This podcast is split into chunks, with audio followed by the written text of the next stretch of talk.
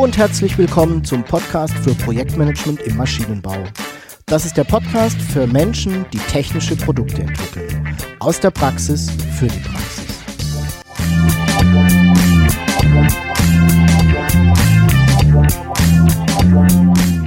Mein Name ist Jörg Walter. Ich bin Ingenieur und arbeite als Berater, Trainer und Coach im Projektmanagement für technische Projekte.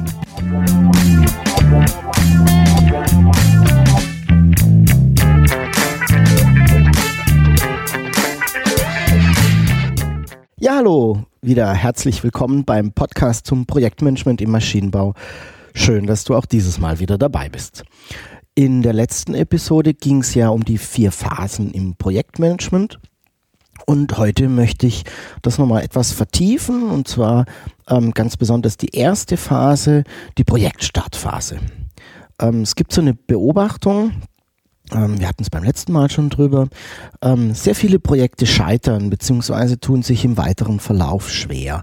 Und ich glaube, dass eine der Ursachen darin liegt, dass die Projekte eben nicht ordentlich gestartet werden.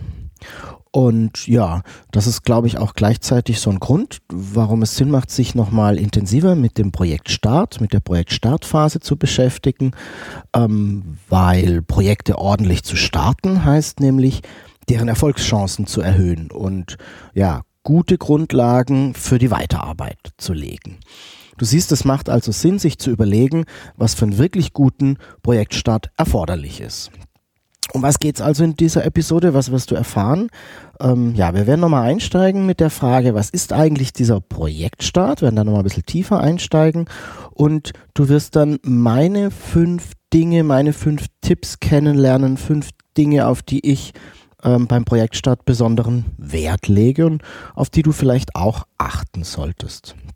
Wir werden dann nochmal gemeinsam diskutieren, wie man diesen Projektstart gut organisieren kann und nochmal schauen, was das für dich bedeutet. Und wie gehabt, wir schließen auch diese Podcast-Episode mit meinen Fragen für dich zum Weiterdenken ab. Jo, also Projektstart. Was ist denn das nun? Du erinnerst dich vielleicht aus der letzten Episode. Ähm, wir haben festgestellt, dass ein Projekt aus mehreren Phasen besteht, das Projektmanagement aus mehreren Phasen besteht. Es gibt die Projektstartphase, die Projektplanungsphase, dann gibt es eine Phase der Projektdurchführung, ähm, ja, und ganz zum Schluss eben auch noch den Projektabschluss. Ähm, ganz oft ist es so, dass Projektplanung und Projektdurchführung ähm, ineinander rein verschwimmen, ineinander ja sich rein verschachteln. Ähm, das ist immer dann, wenn der Auftraggeber ganz besonders ungeduldig ist und nicht erwarten kann, dass das Projektteam eine Planung vorlegt, sondern gerne hätte, dass da schon gearbeitet wird. Ähm, ist auch oft so, dass wenn Projekte schon laufen, ohne geplant worden zu sein, dann muss man diese Planung nachholen. Ähm, und der normale Fall, das ist auch, glaube ich, aus meiner Sicht der einzig akzeptable, ist, dass ähm, ja, wenn die Planung eben noch nicht vollständig gemacht wurde, weil sie vielleicht auch noch nicht ähm, vollständig gemacht werden konnte, weil man zu Beginn des Projektes noch nicht den vollen Umfang des Projektes überschauen konnte. Auch dann wird die Planung so ein Stück weit nachgeholt und Projektplanung und Projektdurchführung ähm, ja, verschachteln sich ineinander, verschwimmen ineinander. Ähm, Projektstart, die erste Phase, wird leider sehr oft gar nicht durchgeführt. Ähm, es hat, glaube ich, mehrere Gründe. Einer davon ist, der Projektstart wird schlicht und ergreifend vergessen. Ja, wir starten direkt mit der Planung. Ähm, ein weiterer ist, dass sich einfach auch nicht die Zeit dafür genommen wird ähm, schnell, schnell, es muss losgehen. Ähm, wir haben schon die ersten Termine mit dem Kunden, wir müssen erste Ergebnisse ähm, vorlegen und ja, weder der Auftraggeber noch das Projektteam gibt sich eben die Zeit oder nimmt sich die Zeit, einen ordentlichen Projektstart durchzuführen. In vielen Fällen ist es auch gar nicht bekannt, dass es diese Phase überhaupt gibt, was unter anderem einer der Gründe ist, warum ich diese Podcast-Episode mache und die letzte übrigens auch. Also was meine ich jetzt nochmal mit Projektstart? Ich meine die Phase, bevor die eigentliche konkrete Planung begonnen wird. Und mit Planung meine ich, erstelle eine Projektstruktur, leite einen Terminplan ab, ähm, ermittle Ressourcen, mache ein Projektbudget, erstelle eine Kommunikationsstruktur, ne? diese Dinge. Und es geht also um die Phase davor. Und da gibt es tatsächlich eine. Ähm, Nochmal zur Wiederholung.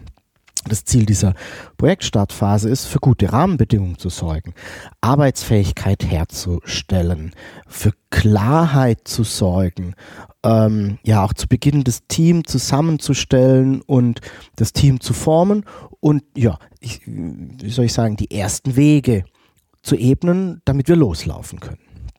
Ja, und was passiert nun konkret in dieser Phase? Auf welche Dinge solltest du achten, damit du hier ja möglichst gut arbeiten kannst.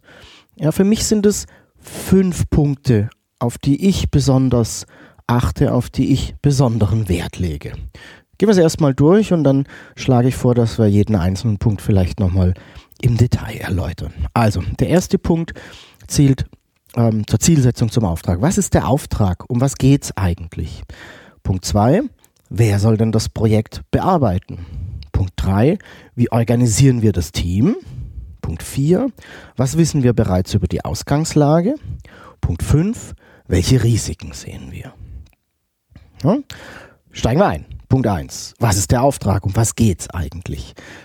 Ganz oft bekommen wir Projekte mit nur einem sehr diffusen Auftrag zugeteilt. Da fallen dann Sätze wie kümmern Sie sich mal um das Projekt, das wir Punkt, Punkt, Punkt gestern mit dem Kunden besprochen haben. Oder Guten Tag, Herr so und so. Wir suchen einen Projektleiter für dieses und jenes Projekt. Da haben wir doch an Sie gedacht, legen Sie doch einfach mal los. Du merkst, in vielen Fällen nur ein mündlicher Auftrag. Ähm, und wenn überhaupt, dann nur ein Auftrag, keine konkrete Zielsetzung. Und da gibt es einen großen Unterschied. Ähm, was es im Detail bedeutet, werden wir nochmal in einer späteren Episode behandeln. Aber es gibt einen großen Unterschied zwischen Projektauftrag und Zielsetzung.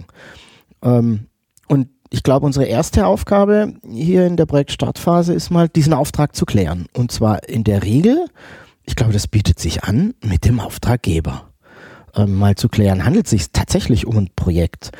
Ähm, oder ist das einfach nur eine Aufgabe, die jetzt komischerweise mit dem Begriff Projekt etikettiert wurde und es wir und wir diese Aufgabe eigentlich gar nicht in Projektform abarbeiten sollten oder dürfen?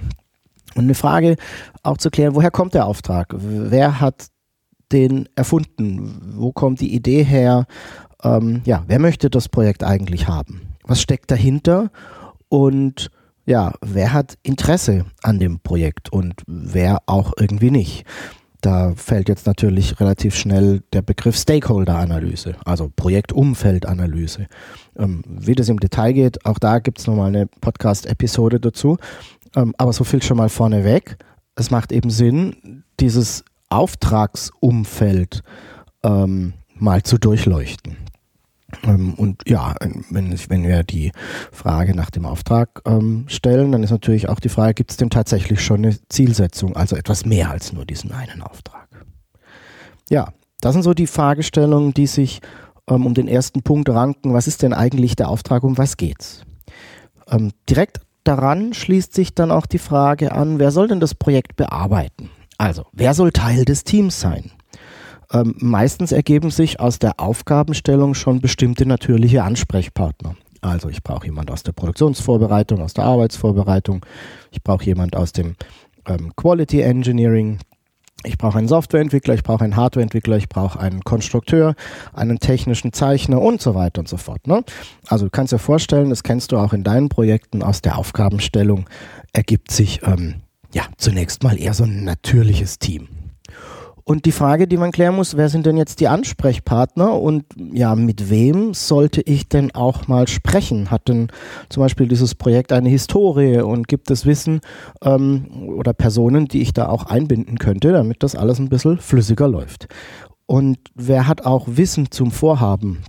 Wer kann uns denn da weiterhelfen? Ähm, ja, natürlich. Meistens ändert und erweitert sich das Team in der Planungsphase dann nochmal. Ne? Wenn die Arbeitspakete konkreter werden und wenn sich zum Beispiel herausstellt, dass wir eine umfangreiche Simulation benötigen, dann kommen natürlich Personen ins Team, die wir in dieser ersten Abschätzung noch nicht so auf dem Schirm hatten.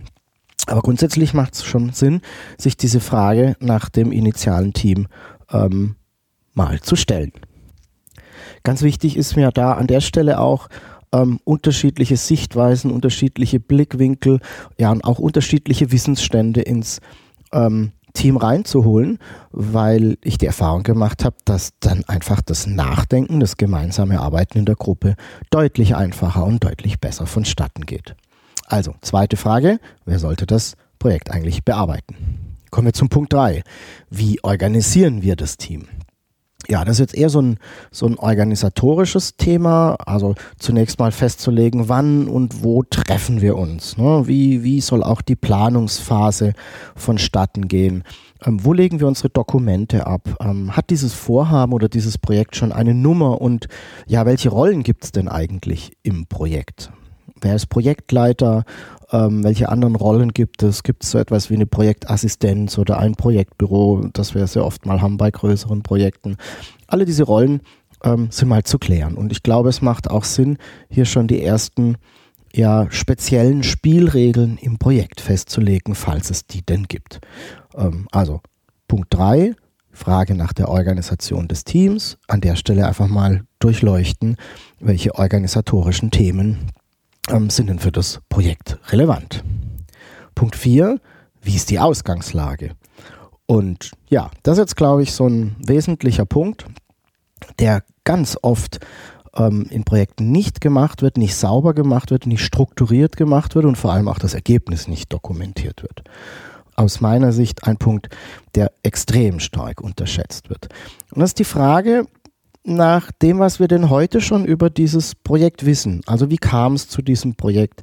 Gibt es schon Ideen zur Vorgehensweise?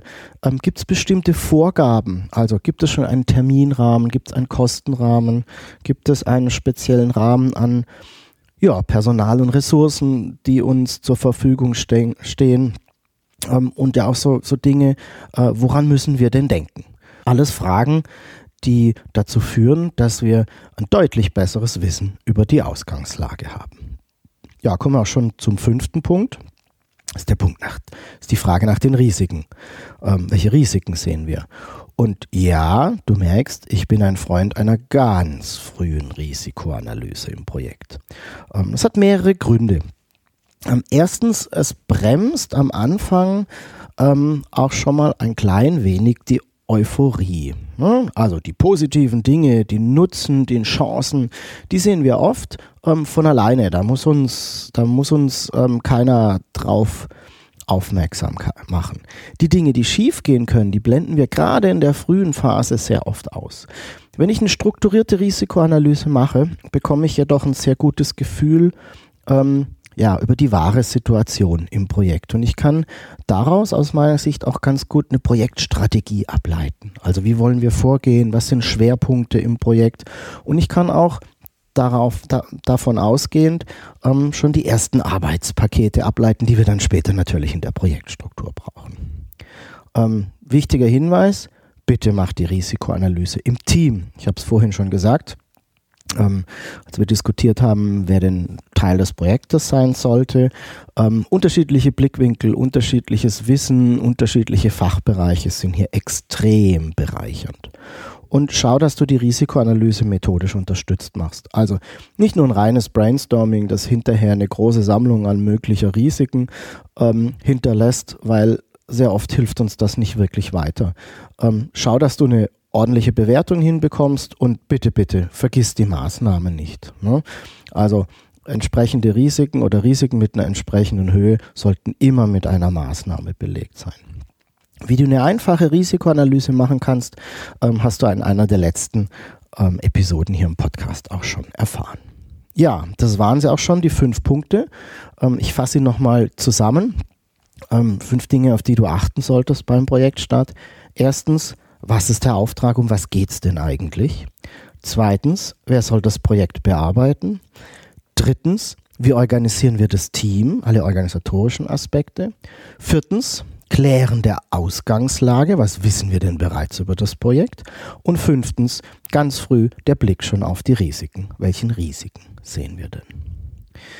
Ja, ähm, ich habe es eingangs gesagt, sehr oft findet leider, leider die Projektstartphase nicht wirklich statt. Und das hat auch damit zu tun, dass es den Teams sehr oft unklar ist, ähm, wie man denn sowas organisiert. Und da kommen wir auch jetzt schon zum dritten Punkt.